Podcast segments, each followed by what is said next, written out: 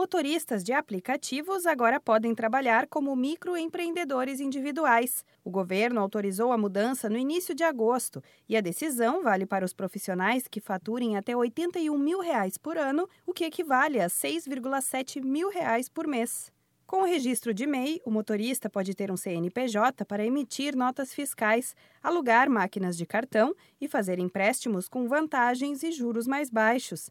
Diferente de quem trabalha como autônomo, que paga 20% sobre o que fatura no mês, como explica o consultor do Sebrae São Paulo, Silvio Vucinic. Um motorista autônomo que ganhou 4 mil reais no mês vai pagar 20% de 4 mil, vai pagar 800 reais de INSS. Né? Então eles reclamavam muito do alto valor e essa oportunidade de contribuir como MEI reduz bastante aí o, o valor que paga por mês da tributação.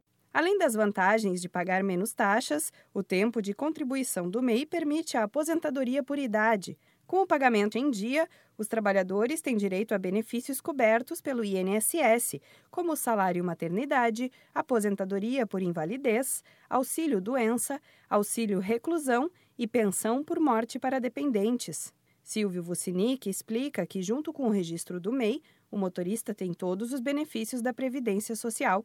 Esse pagamento que o MEI faz é, mensalmente, aí está a contribuição previdenciária dele e ele tem direito ao salário maternidade, auxílio doença, aposentadoria por idade e também aposentadoria por invalidez, auxílio reclusão. Em julho deste ano, o MEI completou 10 anos de existência e fez uma campanha de incentivo à formalização de pequenos negócios e trabalhadores autônomos.